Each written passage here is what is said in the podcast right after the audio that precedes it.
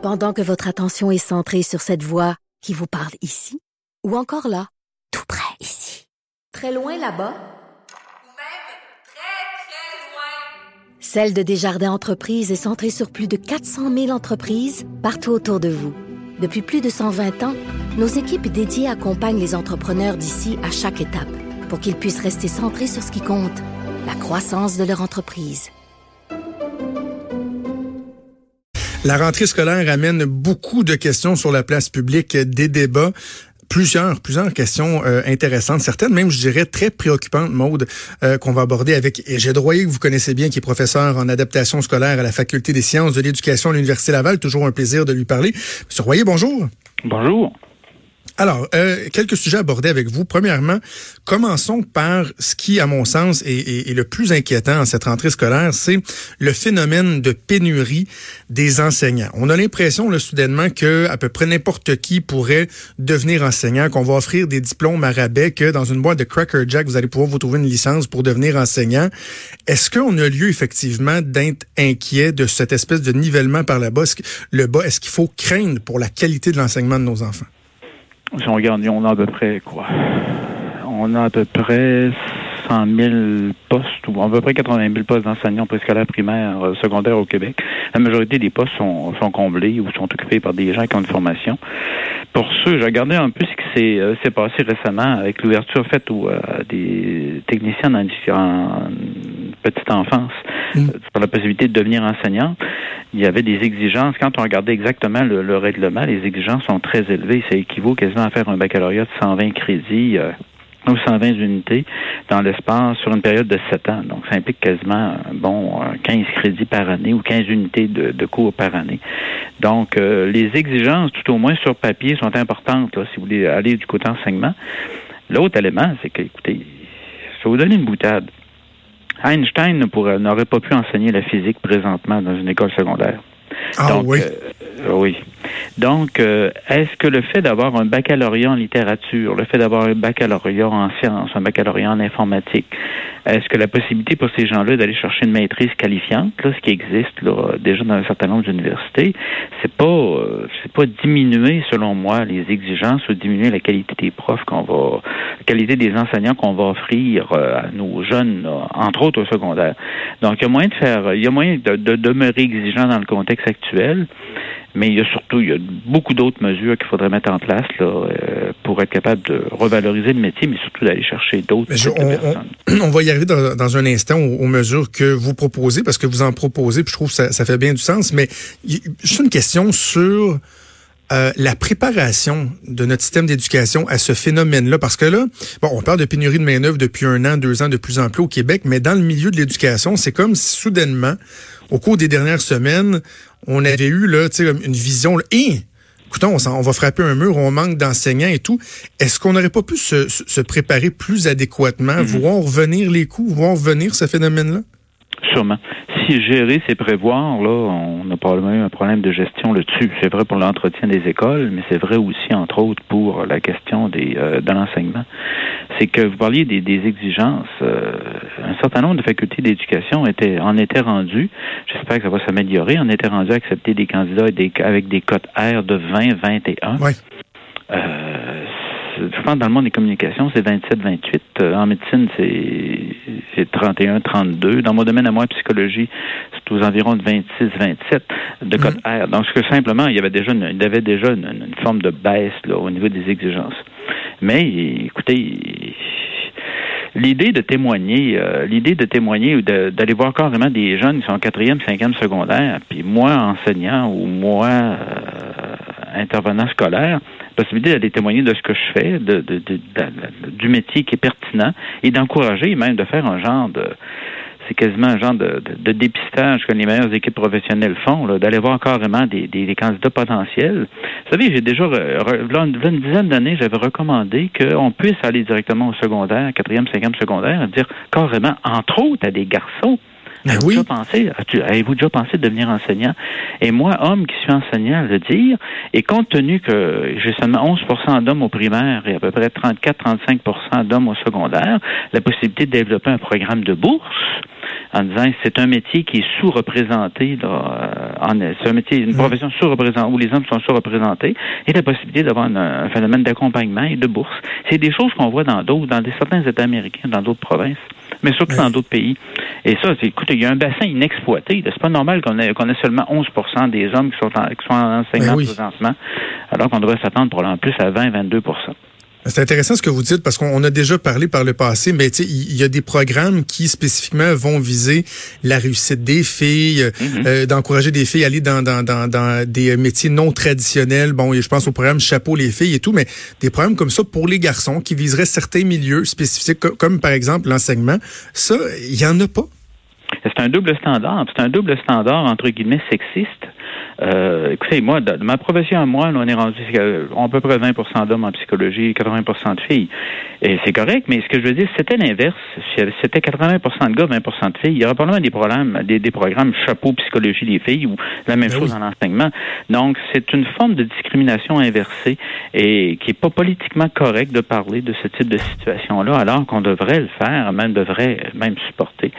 Et l'autre élément, c'est que, dans- écoutez, euh, dans les années 60, début 70, moi, je me souviens, entre autres, quand je travaillais dans ma commission scolaire dans les années 70, il y avait beaucoup d'enseignants qui avaient, uniquement une autorisation provisoire d'enseigner, entre autres en éducation physique et dans d'autres domaines, et qui par les soirs, et même il y avait des cours qui s'offraient dans ma commission scolaire pour leur donner euh, l'occasion de compléter leur, crédit d'études universitaires et de finir leur baccalauréat en enseignement, mais ils étaient engagés sous- euh, avec des sous forme de tolérance ou sous forme d'autorisation provisoire. Et je me souviens même au niveau, dans certaines professions, on a été recrutés, on appelait ça des logopèdes, orthophonistes qu'on a été chercher en Belgique.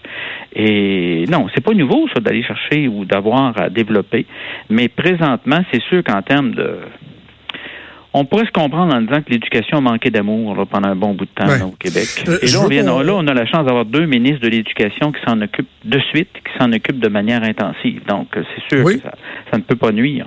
Oui, Sébastien Prou qui avait mis en Mhm, place mhm. euh, une belle vision des choses. Ça semble vouloir se Un poursuivre. excellent avec- ministre de l'Éducation, M. Prou, et Oui, avec- le seul M. Robert dans la, est dans la foulée. En tout cas, on peut pas nier, on peut critiquer, mais on peut pas nier qu'on a un ministre là qui, euh, deux ministres de suite qui sont bien en selle et qui se disent que l'éducation doit être aussi importante que la santé. OK, on n'a pas le temps de passer à travers tous vos, vos, euh, vos Mhm. solutions, mais je veux m'attarder à, à quelques-unes d'entre elles, notamment sur le fait d'encourager et d'inciter les enseignants à travailler à temps plein, parce qu'on sait que plusieurs font le choix de travailler à temps partiel, notamment la semaine de quatre jours. Et au printemps, là, il y avait eu dans la région de Québec, euh, il y avait eu là un tollé soulevé par le fait qu'il y avait une directive dans certaines écoles ou commissions scolaires qui disait là, la semaine de quatre jours, ça se peut, ça se pourra plus. Et là, les profs disaient non, non, mais moi, je vais être obligé de démissionner. La semaine de quatre jours, c'était ma planche de salut, etc. Donc, euh, moi, je, veux bien là, que les, inciter à travailler à temps plein, mais comment on peut y arriver? Bon, il y a deux choses. Quand je dis inciter ou encourager, c'est de donner. ben, on peut avoir encore vraiment une forme de, support et euh, de souplesse qu'on peut amener. Ça peut être par rapport à l'idée de reprendre du temps, si j'ai de reprendre du temps en, juin, si j'ai à intervenir plus fréquemment avec des parents le soir, des choses comme ça.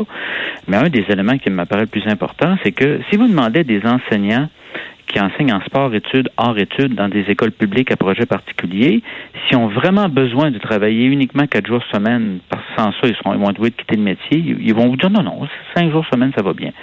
C'est dans les écoles publiques, publiques, ces écoles publiques, publiques-là, où les écoles privées et les écoles à projet particulier ont écrémé ou tamisé les meilleurs élèves. C'est évident que si vous enseignez en quatre ans, je sais pas, en première secondaire, le tiers, le tiers, sinon, on- pas loin de la moitié de vos élèves en première secondaire n'ont pas un niveau de lecture de fin de sixième année et que vous avez peut-être la moitié, peut-être le tiers de votre classe, y a des difficultés d'adaptation d'apprentissage. Probablement, quand on vous dit, écoutez, on vous encourage à travailler à temps plein, ils vont dire non. Ça, cet élément-là de, difficulté d'inciter un certain nombre, c'est à peu près 5 à 6 des enseignants au Québec qui euh, travaillent moins que 80% du temps. Mais on va l'observer davantage à cause du fait que notre système scolaire est tellement inéquitable que les meilleurs élèves ont migré vers des écoles publiques à projet particulier ou vers les écoles privées. Et ça, c'est un, problème réel, hein, parce qu'on parle de plus en plus des écoles, des classes dans lesquelles se retrouve un nombre important d'élèves dits à problème ou à besoins particuliers. Et là, on a l'impression que ces classes-là sont un reflet juste de la situation, de, de la société. Ah, ce que vous dites, c'est que ces données-là sont faussées par les programmes particuliers, l'école privée qui font des sélections et, autres. Quand les, quand les organisations syndicales sortent en disant c'est plus vivable d'être enseignant, et il ne nous parle pas des enseignants qui, enseignent le ski au Mont-Saint-Anne dans un, sport études ou qui font cheerleading études ou qui enseignent à des gens qui, à des gens qui font cheerleading études dans des écoles publiques à projet particulier. Il parle des écoles, des, des, enseignants qui travaillent dans des écoles ordinaires, ordinaires et qui ont une proportion d'élèves en difficulté, en difficulté qui n'a pas de bon sens. Écoutez, moi, je le répète, je l'ai dit publiquement en commission parlementaire, je le répète encore, toutes les écoles devraient être obligées de s'occuper de tous les jeunes. On devrait permettre aux écoles privées d'avoir le financement pour les élèves en difficulté, le 2,7 milliards qu'on dépense par année, mais toutes les écoles privées et toutes les écoles à projet particulier devraient avoir une proportion naturelle, environ 15% d'élèves qui ont des besoins particuliers. Là, on rebalancerait les choses. Et moi, j'enlèverais, je diminuerais la subvention publique aux écoles privées qui refusent de le faire et je remettrai en question la, la reconnaissance de projets particuliers pour les écoles publiques qui refusent de le faire aussi. En clair, il faudra, comme le Nouveau-Brunswick et l'Ontario, s'orienter vers des écoles publiques. Et dans notre cas, on a un réseau privé important, mais inclusive. C'est pas vrai que moi, parce que je suis un milieu, euh, j'ai certaines difficultés, et en plus, mon milieu familial a un revenu modeste. Je peux pas payer le 2000 dollars par année pour faire cheerleading études dans telle école hmm. publique. Ça, c'est de la discrimination. On n'a jamais, les pères du rapport parent, là, les pères du système éducatif au Québec, ils reviendraient. On en a, a quelques-uns de vivants encore, mais ils reviendraient. Bien, ils en reviendraient pas d'ailleurs.